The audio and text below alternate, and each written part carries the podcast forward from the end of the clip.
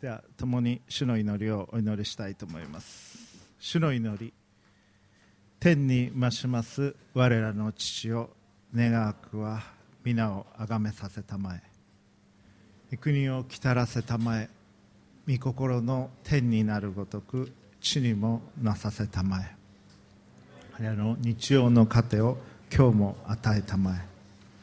我らに罪を犯す者を我らが許すごとく我らの罪をも許したまえ。我らを試みに合わせず悪より救い出したまえ。国と力と栄とは限りなく汝のものなればなり。アーメン。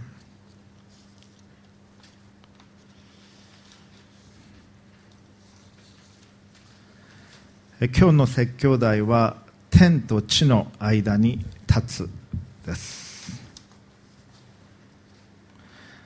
はじめに聖書箇所をお読みしたいと思います。新約聖書エペソビトへの手紙1章の3節から10節まで、えお読みします。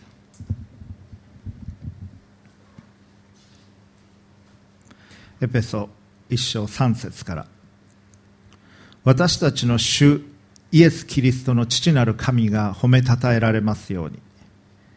神はキリストにあって天にあるすべての霊的祝福をもって私たちを祝福してくださいました。すなわち神は私たちを世界のもといに置かれる前から彼にあって選び見前で清く傷のないものにしようとされました。神は身胸と御心のままに私たちをイエス・キリストによってご自分の子にしようと愛を持ってあらかじめ定めておられました。それは神がその愛する方にあって私たちに与えてくださった恵みの栄光が褒めたたえられるためです。この方にあって私たちはその血による贖い罪の許しを受けています。これは神の豊かな恵みによることです。この恵みを神は私たちの上にあふれさせあらゆる知恵と思慮深さを持って御心の奥義に私たちに奥義を私たちに知らせてくださいました。それはこの方にあって神があらかじめお立てになった身胸によることであり時がついに満ちて実現します。一切のものがキリストにあって天にあるもの地にあるものがこの方にあって一つに集められるのです。以上です。天と地の間に立つ。イタリアのアッシジを訪問をしてきました。そしてアッシジという場所は知ってる人は知ってるんですけれども知らない人はそれほど知らないかもしれませんがアッシジって名前は聞いたことあるっていう人どのくらいいらっしゃいますか？あ結構いらっしゃいますね。はい。アッシジを有名にしたのはアッシジのフランチェスコという方です。今日はいくつかあの画像を用いながらお話をしていきたいと思います、はい、これがアッシジのフランチェスコです。今日ちょっと最初の部分だけ電気を消しておきます。がその方が見やすいと思います。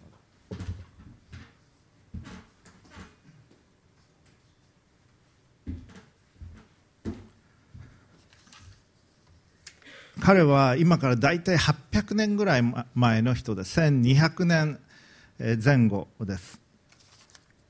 厳密に、えー、言いますならば、えー、誕生は1182年と考えられています。亡くなられたのは1226年。そしてフランチェスコの名前が冠された平和の祈りというのは非常によく知られています。彼は動物にも説教したと言われています。鳩にも説教した。そして、えー、人間を襲った狼にも悔い改めるように説教したという話も残っています。神を愛し人を愛しただけではなく被造物を全ての被造物を愛した方として知られています。西洋では珍しいんですけれども自然を非常に大切にし人間がコントロールする対象としてだけではなく神が作られた美しい愛すべき存在として彼は関わっていった人としても知られています。そういう意味でエコロジカルな観点からも重きを置かれています。そしてそればかりかイスラム教この時代は実は十字軍の時代だったんですけれども第5次十字軍の時に彼はエジプトに渡っていきイスラム教徒の方々との対話もしています。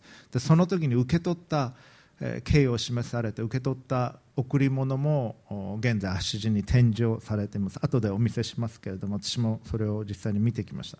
フランチェスコの有名な祈りがあります。彼の彼の策ではないと言われていますけれども彼のスピリットが非常に現れた祈りとして、えー、広く知られた祈りです。聞いていてください。こういう祈りをフランチェスコの祈りとして私たちは受け継いでいます。神よ私をあなたの平和のために用いてください。憎しみのあるところに愛を争いのあるところに和解を分裂のあるところに一致を疑いのあるところに真実を絶望のあるところに希望を悲しみのあるところに喜びを暗闇のあるところに光をもたらすことができるように助け導いてください。神を私に慰められることよりも慰めることを理解されることよりも理解することを愛されることよりも愛することを望ませてください。私たちは与えることによって与えられ進んで許すことによって許され人のために死ぬことによって永遠に生きることができるからです。これがそのフランチェスコの名前が冠された祈りです。彼は40代で亡くなるんですけれども亡くなってわずか2年で教会によって成人とされすぐにその足地の地に大聖堂が建てられます。フランチェスコ聖フランチェスコ大聖堂です。これ私が撮った写真ですね。今回、えー、撮れなかった写真もあります。ここは写真撮っちゃいけませんというところはちゃんと言うことを聞いて私は撮らなかったのでそういうの撮ってる人もウェブであるんですけれども、えー、それらはあのネットから用いましたけれどもこのまさにこれは滞在していた修道院はこの目の前にあるところだったんですけれども宿泊ができる修道院だったんですがそこから撮った写真になります。非常に美しい大聖堂が作られています。でこの下に地下の部分にフランチェスコのご遺体、まあ、ご骨ですね。今骨しか残っていませんけれども、えー、それが置かれているわけです。そして世界でも有数の巡礼地の一つとなっています。もちろんバチカンが一番大きいわけですけれども5本の指には十分に入るようなのがこのアッシュ寺特に平和を思わせる場所です。でこのここはフランフランシスコ会の修道院なんですけれども、えーまあ、というのはフランチェスコの名前が付けられてフランシスコ会あるいはフランチェスコ会というふうに言うわけですけれども日本で、えー、フランシスコ会の知り合いの人がおりまして青山学院で教えてくださっている先生が私の友人の先生が財政フラン フランシスコ会、えー、独身で自分の身を捧げて神に全てをというわけではなくてフランシスコ会は、えー、結婚もし仕事をしながら会員になることが初期からフランシスコの時代からできてましてそれの日本管区長の先生が武田先生という方なんですが私の友人で彼があのフランシスコ会の日本管区長の方にも連絡してくださってここに日本語が話せる、えー、神父様いらっしゃるということでベトナム人の方ですけれども紹介をしてくださってその方がいろいろ案内をしてくださいました。ですからこの奥の修道院もご案内くださりまあえー、ここは普通の人入れないところなんですけれどもでここは食堂なんですがここでも、えー、食事をいただく機会がありました。そしてこのスペースは、えー、修道士の方々の非常に好まれるところというふうに言われてましたが夕日がとても美しく見ることができる場所でした。この日も10人ぐらいの方々が来られ、えー、食事の前の時間でしたけれども食事は夜8時からなので夕食は。でその直前ぐらいがちょうど日没になるので美しい静かな祈りとまた語らいの時を過ごしておられました。でこの方が私のめあのお世話してくださったホワイ神父様ですけれどもでこれ私を食事に招いてくださって、えー、修道士の方々と一緒に食事をする機会がありました。その直前に請願をしたマルタ出身の方とそのご家族も一緒にこの場にはおられました。そういう機会を与えられたことをすごく嬉しく思ってますがこのホワイ神父様実は、えー、9月の初めから1ヶ月日本に滞在される日本と、まあ、ベトナムの方なんですけれども上智大学で学ばれて日本語を話される方ということで、えー、執事の方々と伝道師の市場先生にも相談をしせっかくの機会なのでうちの教会であのメッセージしていただけないだろうかということを交渉しましたらあの執事の方々もそれはせっかくの機会なのでぜひということで、えー、来てくださいます。今月の終わりに。ですから楽しみにしておいてください。青山学院でも講義を私の講義の中で少しお話を一つしていただく予定にしています。帰国されるあの足に帰る直前の時になりますけれどもあの日曜日に説教してくださることに、え、日本語で説教してくださいます。そして先ほどのフランチェスコ大聖堂が目の前に見ることができる修道院に滞在していたんですけどもそこでよく面倒見てくださったのはこの修道所のあのあの方で英語はほとんど通じなかったんですけれどもどうにかコミュニケーションをしてとても親切にしていただきました。足地というのは非常に、えー、夕日の美しいところです。で中心にあるのはフランチェスコ大聖堂聖フランシスコのご遺体があるところ。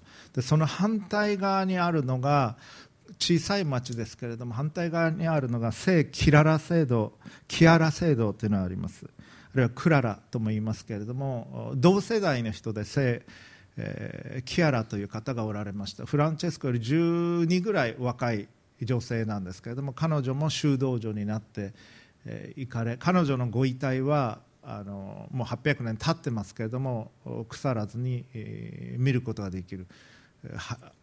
私も何度もそこには行きましたが写真は撮っちゃいけなかったので写真は撮りませんでしたけれども、えー、ネットで見るとそういうのもあの上がってはいます。今日は載せはしませんでした。その前から礼拝を終えて、えー、外に出た時に出て、えー、見ることができた美しい、えー、夕日です、えー、天と地を思わせるような風景を何度も見ることができました。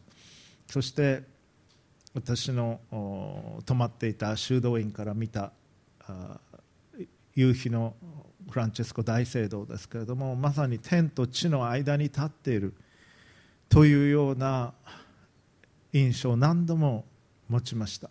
夕日が本当に美しいところで雨は一日だけ降りましたがその雨もとても美しかった。天と地を思わされるような滞在でした。そして今日のメッセージを用意する中で何について語るべきかと思いました。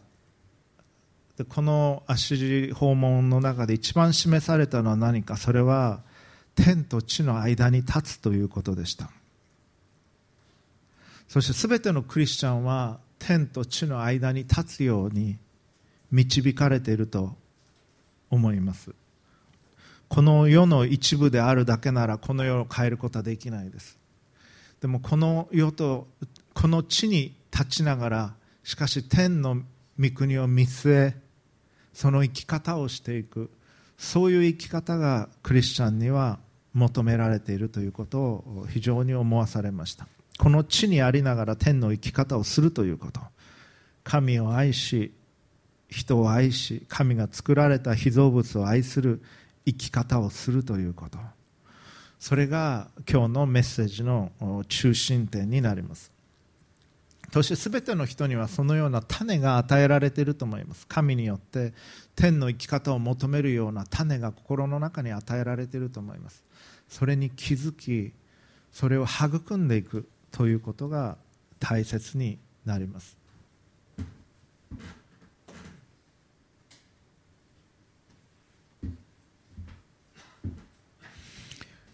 実会の中で御国が来ますように御心が天で行われるように地でも行われますようにと我々は祈ります。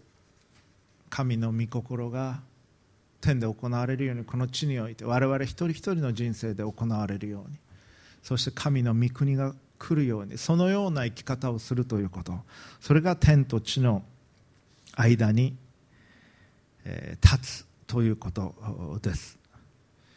アシジとそしてフランチェスコは生涯の終わる2年ぐらい前に成婚を受けたと言われています。成婚というのは何かというとイエス・キリストが十字架にかけられた時に両手両足に釘が刺されそして脇腹が槍で刺された。ですから12345ですね。5つの傷。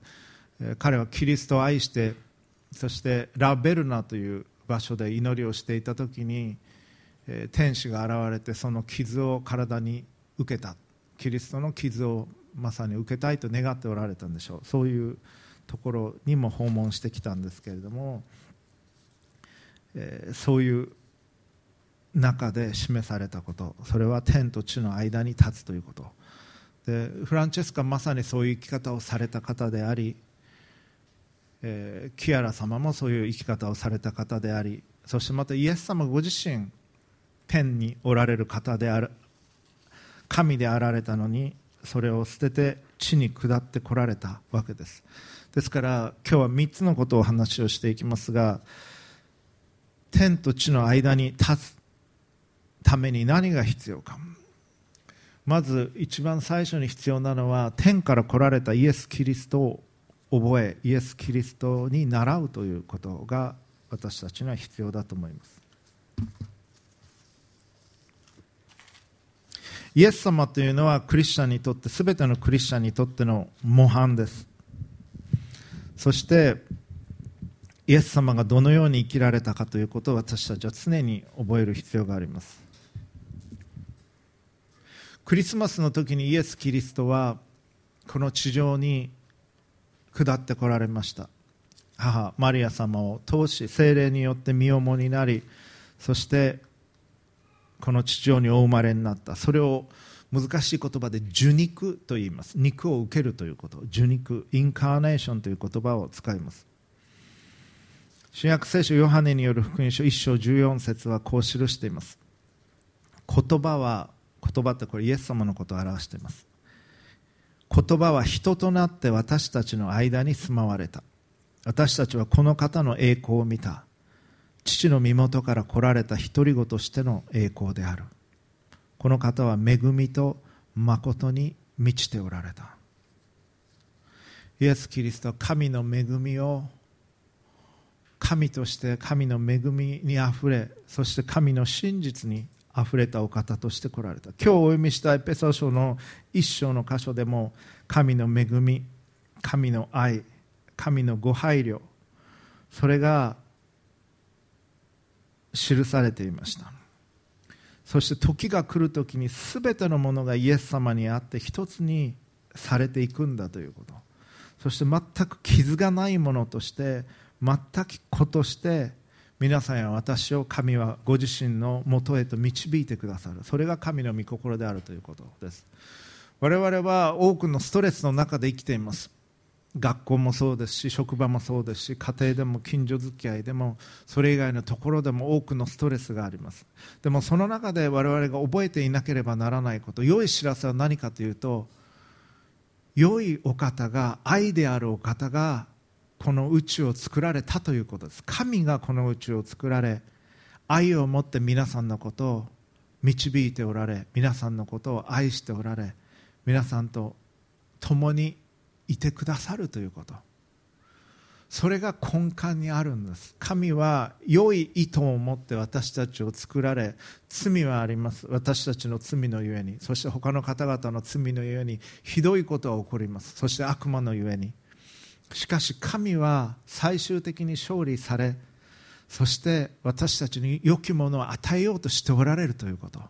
そのことを私たちは常に覚えなければなりません。そして神は豊かな恵みを持ってそして真実を持って私たちに接してくださる。イエス様は神であるお方であるのにその栄光を捨てることができないとは考えないでそれを捨ててこの地上に馬小屋にお生まれになりました。新約聖書ピリピ書2章の6節7節8節こう記しています。キリストは神の見姿である方なのに神の在り方を捨てる捨てられないとは考えずご自分を無にして使えるものの姿をとり人間と同じようになられました。人としての性質を持って現れ自分を卑しくし死にまで従い実に十字架の死にまでも従われました。神がどういうお方であるかを示されたんです。神は私たちに使えようとされるお方です。そしてご自分の栄光を捨ててまで人を愛そうとしてくださるお方である。それが天の生き方。それが地にあって天の生き方をするということです。それが天と地の間に立つということです。それゆえに父なる神はこのお方をイエス様を高く上げて自らを低くされたイエス様を高く上げて栄光をお与えになった。そして全てのキリスト者はそのような生き方をするように自分の自我を捨てて神が何を願っておられるか謙遜に謙虚に生きるということを私たちは求めるんです。イエス様の弟子であったペテロは第一ペテロ2章22節でこう記しています。キリストは罪を犯したことがなくその口に何の偽りも見出す。見出されませんでした。大体3年半イエス様と共に寝食を共にしたと考えられています弟子たちは。その中で一度も口に偽りはなかった。常に真実を語られた。しかも愛を持って。そしてそのうちに罪は一つも見出されなかった。そう証言をしています。どういうことなんだろうかというふうに私は想像してもわからないこともありましたが今はある程度わかるような気がします。イエス様というのは本当に清いお方そして真実を語られる。しかし深い愛を持って人々を愛しておられた。ペテロを愛しておられた。ペテロはそのことを分かってたんです。この方が自分のことを本当に愛しておられるということ。そしてこのイエス様は私のことを愛してくださっています。そしてこのイエス様はあなたのことを愛しておられるんです。こよなく愛しておられる。深く。そしてあるがままで受け止め。しかしあなたがあるべき姿もイエス様は見ておられる。あなたが成長していかれるようにと願っておられる。正しい生き方をするようにと願っておられる。そして天の御国へとあなたを引き上げようとしておられる。このイエス・キリストに倣う生き方を私たちはしていくんです。そしてアッシュ時のあの風景を見ながらあの美しい天から日が差している地に日が差している姿を見ながら私に浮かんだ言葉はイエス様が大宣教命令で語られたマタイ28章の言葉でした。マタイ28章18節。私には天においても地においても一切の権威が与えられています。このお方は救い主として来られました。神であるお方が救い主として来られた。そしてその生涯の中一度も罪を犯すことがなく救い主になられたんです。罪を犯す可能性はありました。人として来られたわけですから。しかし一度も罪を犯すことなく救い主としての資格を十分に満たし私たちの罪をあがなうために罪がないにもかかわらず十字架にかかられ救い主になられたんです。このお方が復活された後に言われたこと。私には天においても地においても一切の権威が与えられています。私はそのことを本当に深く信じます。今なお戦いはあり争いはありそしてひどいことも起きていく。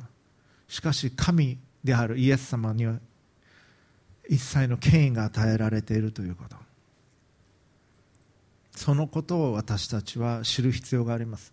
天を見据え地を見据えその間に立とうとするときイエス・キリストが全ての権威を持っておられることを感じ理解しそのことを信じその権威の中でこのお方に従って生きるということが必要になります。ですから天と地の間に立っていただきたい。その時にまずイエス・キリストが天と地の間に立たれたということを覚えていただきたいんです。そして2番目に天と地の間に我々が立とうとする時に我々の前に天と地の間に立たれた方々のことを覚える必要があります。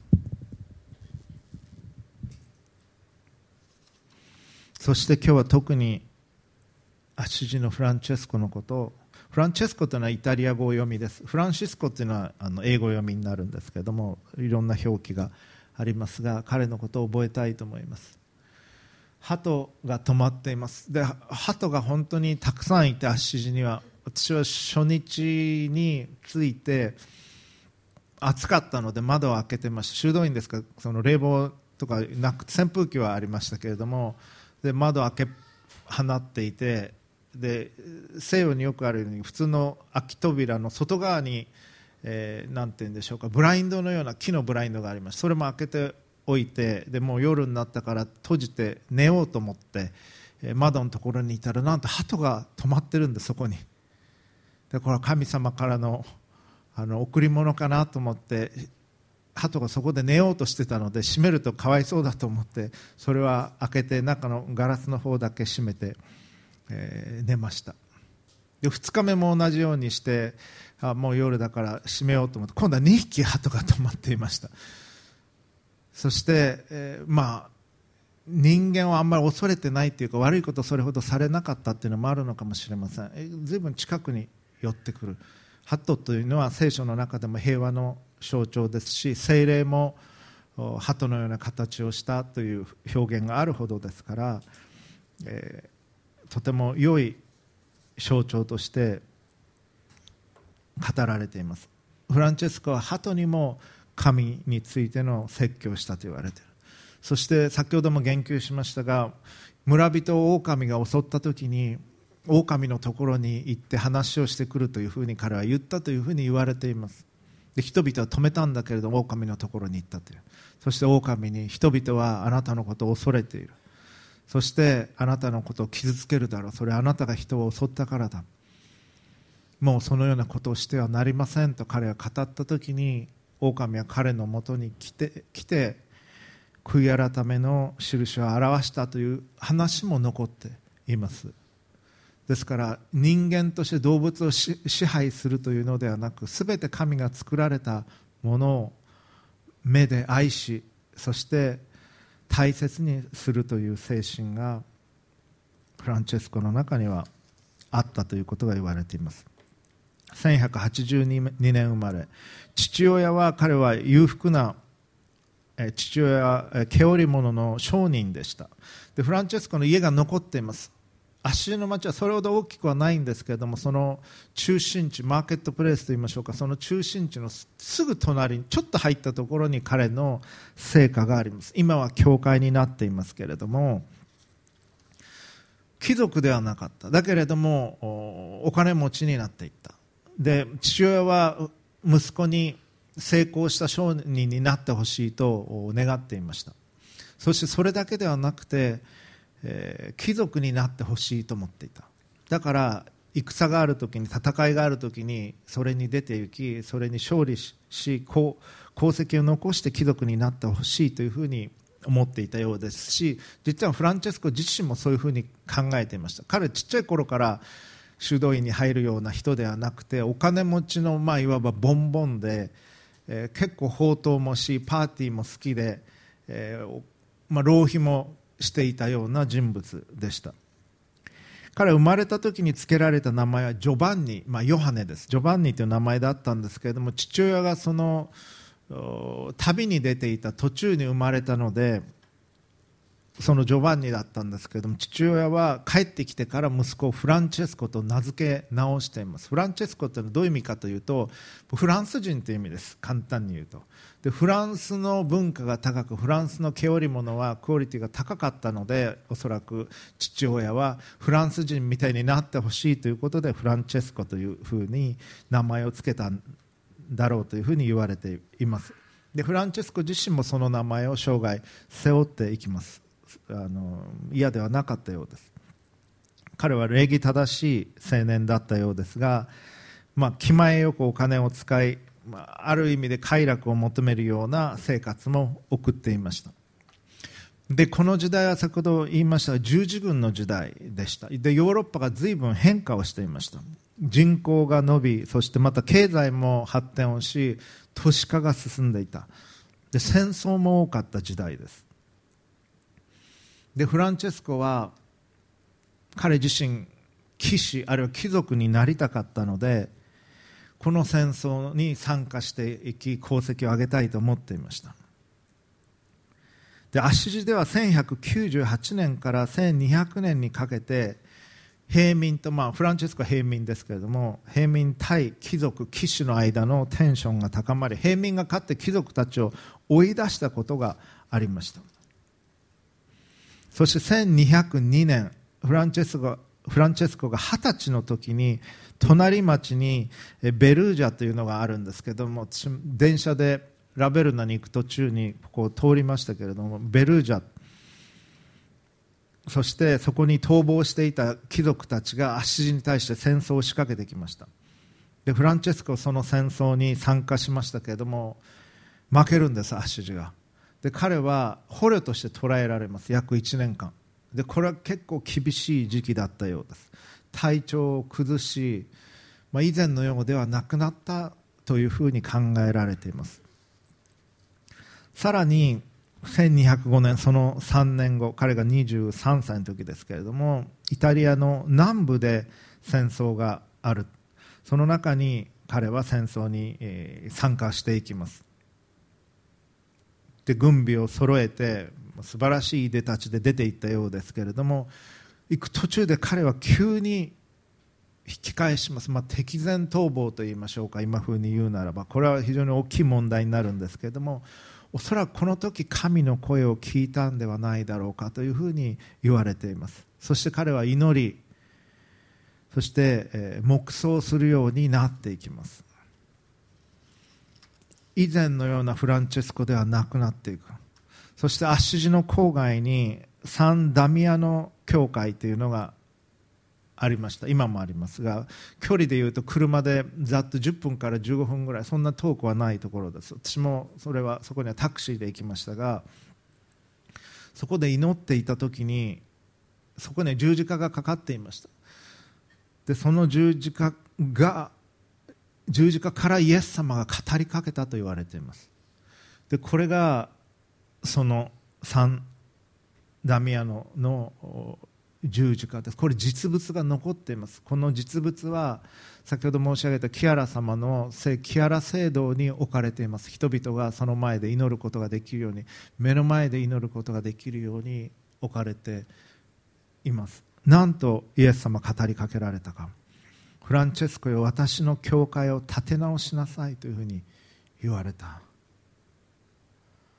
でフランチェスコびっくりしました。初めて神に本当にはっきり語りかけられどういうことか分からなかった。でサンダミアの教会はもう壊れてボロボロになっていたので物理的にそれを立て直すことだと思い石を持ってその教会堂を立て直していきました。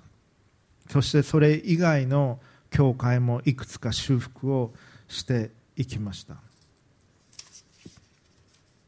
そしてフランチェスコに賛同する人たちが出てくる。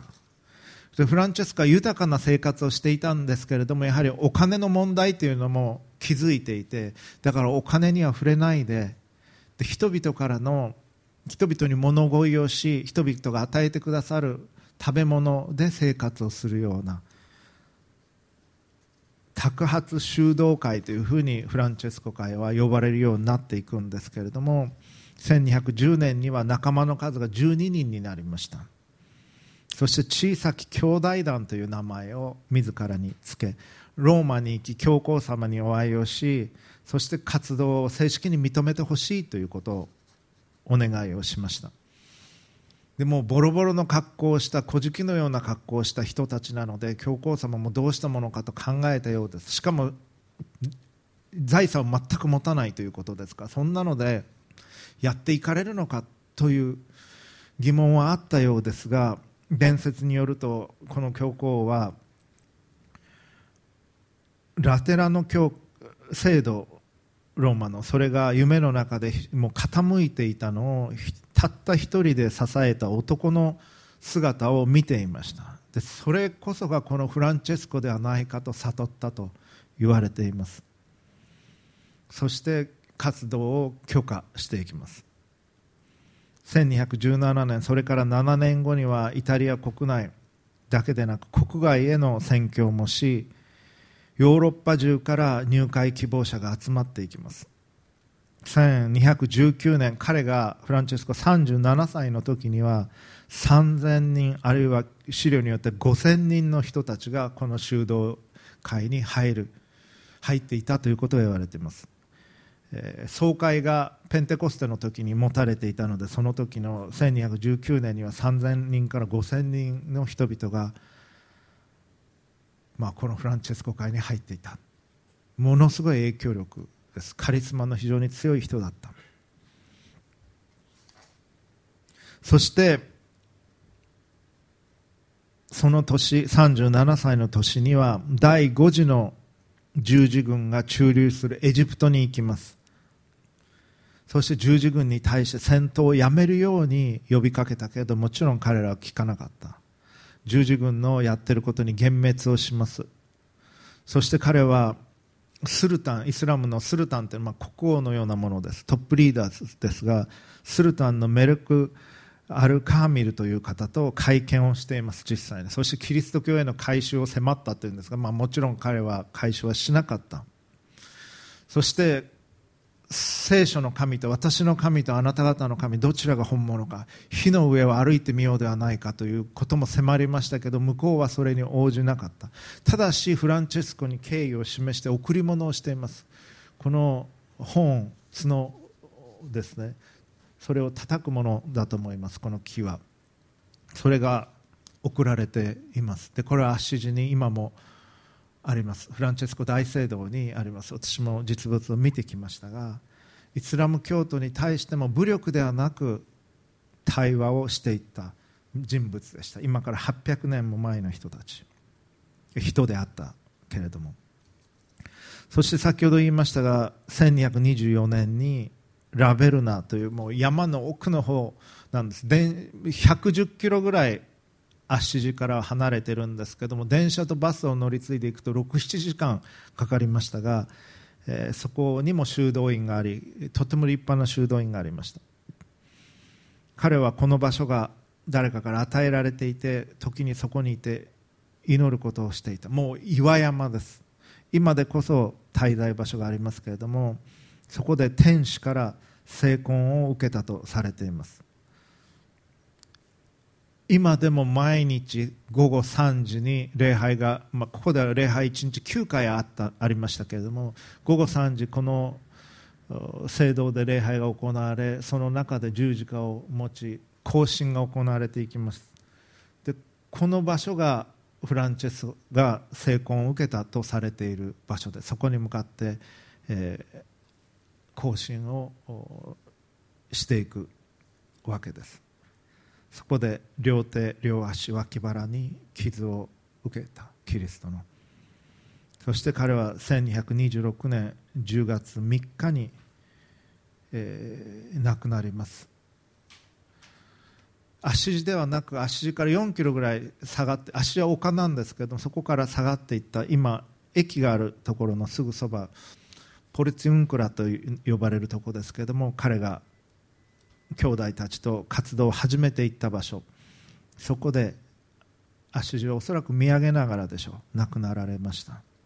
彼はイエス様のことを愛しイエス様と共に生きたいと願った人でした。イエス様の傷跡さえ自分の体に受けたいと願ったような人でした。イエス様の祝福だけでなくイエス様の痛みも苦しみも裏切られたことも全て身に帯び経験していったしたいと願った方でした。神を愛し人を愛する生き方をしていった。そして神が作られた秘蔵世界を愛する生き方をしていかれた方でした。そういう人たちの生き方を学ぶことによって私たちは天と地の間に立つということがどういうことなのかということを学んでいくことができます。そして足のもう一人の聖人それは聖キアラ様です。フランチェスコと同世代の人ですが18歳の時にフランチェスコの説教を聞いています。そして彼女が18歳の時1212年3月20日シュロの誠実の夜彼女は貴族の出身でした。お城もあった。で長女でした。だから親はきちんとした家の人と結婚してほしいと思っていた。しかし彼女は小さい時から祈り深く神に従う生き方をしていきたいと思っていた。それをそういう生き方をしているフランチェスコを見その生き方に惹かれ自分も修道女として生き生きたいと願う。そして家を出てボルツィンクラ先ほど申し上げたフランチェスコ亡くなったところですけれども当時兄弟たちが共に暮らしていたところに行きフランチェスコに出会いそこで髪をフランチェスコは切り修道女になっていく。そして女子修道会を彼女は作っていきました。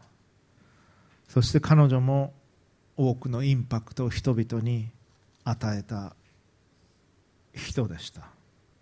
この2人の人物がアッシジを世界的に有名な場所へとしていった。そしてアッシジは何とも言えない平和の雰囲気がありました。フランチェスコ自身戦に行った人なんです。そして負けて捕らえられて捕虜にされそして次に行った時は敵前逃亡のような形で人々から責められるところからのスタートであったということを覚えておきたいと思います。ある説教者はこういう言い方をしました。英語で Every saint has a past. すべての聖人には過去がある。And every sinner has a future. そしてすべての罪人には将来があるということ。生まれた時から成人であったわけではな。いイエス様とは違います私たちは。イエス様は神であるお方として来られた。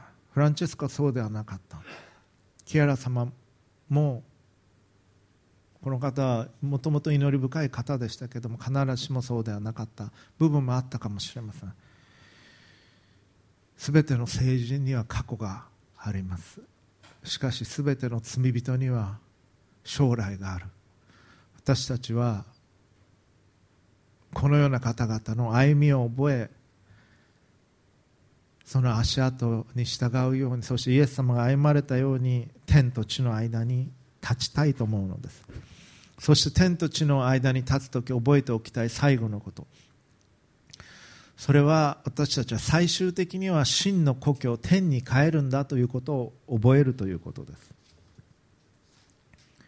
ピリピ書はこう記しています。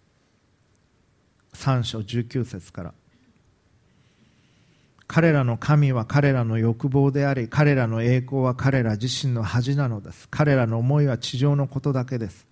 神のことを知らないあるいは神のことをどうでもいいと思っている人々のことを言っているわけです。彼らにとって神一番大切なことは彼らの欲望。彼らの栄光は彼ら自身の恥であり思いは地上のことしかない。けれども私たちの国籍は天にあります。そこから主イエス・キリストが救い主としておいでになるのを私たちは待ち望んでいます。キリストは万物をご自身に従わせることのできる道からによって私たちの癒しい体をご自分のご自身の栄光の体と同じ姿に変えてくださるのです。イエス様復活された時に持っておられたような体に時が来た時に私たちを変えてくださいます。天の御国に行く時にもはや病もない。もはや苦しみもない。もはや罪もない。男性もない。女性もない。そのような姿に神が変えてくださる。その時が来るんです実際に。その天の御国に私たちは帰っていく。そのことを思いながらこの地においての歩みをしていく。それが私たちが日々覚えなければならないことです。この地にあって人々を愛し人々のニーズを見人々に仕えていくということ。霞を食べて生きることはできない。だから働かなければならないしすべき仕事もあるし資格を取ることも必要だし実際にニゴシエーションをしたり対話をしたりそういうことも必要です。しかし常に神は何を願っておられるのか。そのことを思いながらこの地において生きることが私たちに必要なことです。コロサイ書3章2節はこう語ります。あなた方は地上のものを思わず天にあるものを思いなさい。ピリピ2の10それはイエスの皆によって天にあるもの地にあるもの地の下にあるものがの全てが膝をかがめイエスは主なりと告白をするためです。コロサイ1の20その十字架の地によって平和を作り御子によって万物を御子のために和解させてくださったからです。地にあるものも天にあるものもただ御子によって和解させてくださったのです。イエス・キリストがあの十字架によって天と地のすべてのものを和解させてくださったと聖書は語ります。だからその和解を語るんです。戦いではなく自分の正しさを主張するだけでなく。今年はプロテスタント宗教改革500周年です。この10月31日にマルチン・ルターの宗教改革が始まっていった。でもこの500周年の年にルターが言ったヴィッテンベルクを私は訪問したいと思いませんでした。あるいはその次の世代の宗教改革者カルバンが宗教改革を行ったスイスのジュネーブを訪問したいとも思わなかった。プロテスタントが生まれる300年も前に生きていたフランチェスコのアッシジを訪問したいと思いました。それは自分の正しさを主張するだけでなくそこに愛がなければならないからです。正しい神学というのは必要なことです。でも敵を愛するということ人を愛するということそれをイエス様は何よりも求められました。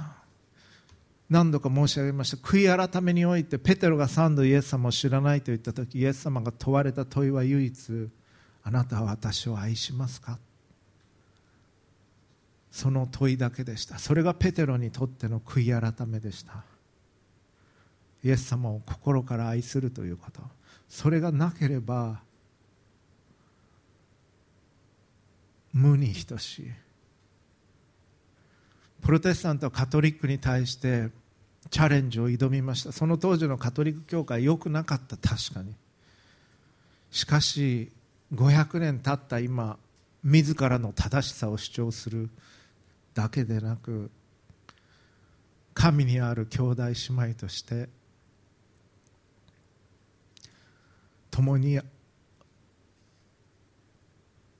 共に歩むということが必要なんです。特に日本は幸いなことにプロテスタントとカトリックの間の戦争はなかった。いがみ合いもなかった。プロテスタントは殉教者を出しませんでした。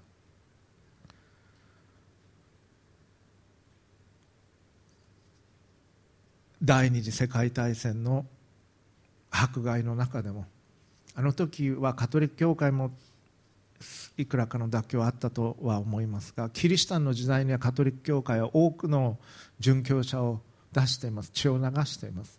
信仰のゆえに。それは非常な敬意を払われるべきことだと思っています。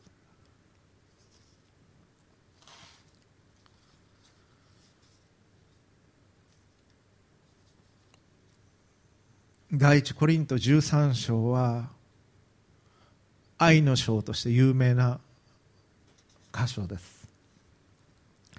持ち物のすべてを貧しい人たちのために分け与えたとしても体を焼かれるために殉教のために体を差し出したとしても愛がなかったら全く意味がないとパウロは語っています。パウロはスピリチュアルな霊的な経験をした人でした実は。そのことはパウロの書簡から読み取ることができます。彼は彼は義を正しさを求めて生きてきたパリサイ人でした。しかし信仰の真髄が愛にあるということを彼は深く理解したんです。イエス・キリストを心から愛するということ。そして神を三位一体の父子精霊なる神を愛するということ。そして人々を愛するということ。敵をも愛するということ。神が作られた視点を愛するということ。それがキリスト教信仰の中心なんです。そしてフランチェスコはそのことを理解しそのような生き方をした方だったと思います。そして天と地の間に立って生きた人だと思います。彼は亡くなる前にアッシジの町を見ながら神がアッシジを祝福してくださるようにと祈ったと言われています。そしてそのアッシジには今も本当に何とも言えない平和の雰囲気があります。それを感じられます。そして私はそのことを一番深く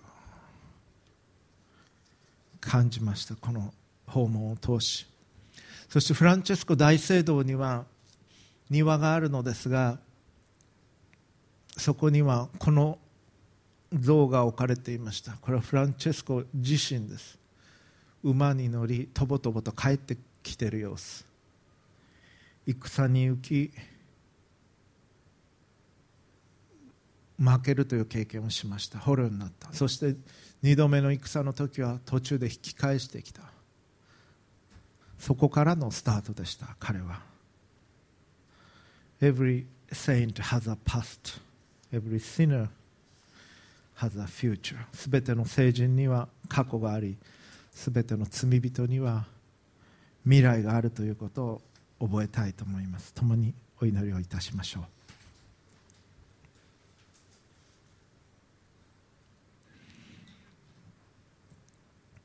父なる神様尊いお名前をあがめます。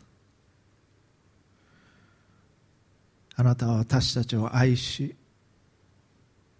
私たちにその愛を分かるように願っておられることを覚えます。フランチェスコはあなたの愛を知りあなたに従いたいと願い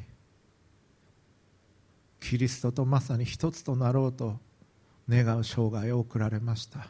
木原様もそうでした。多くの方々がそのような歩みをされたことを覚えます。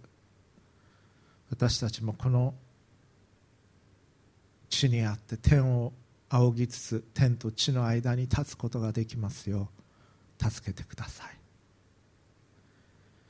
あなたの和解のメッセージを生きることができますよう助けてください。救い主主イエスキリストの皆によって祈ります。アーメン。どうかご自分の言葉で直接お祈りください。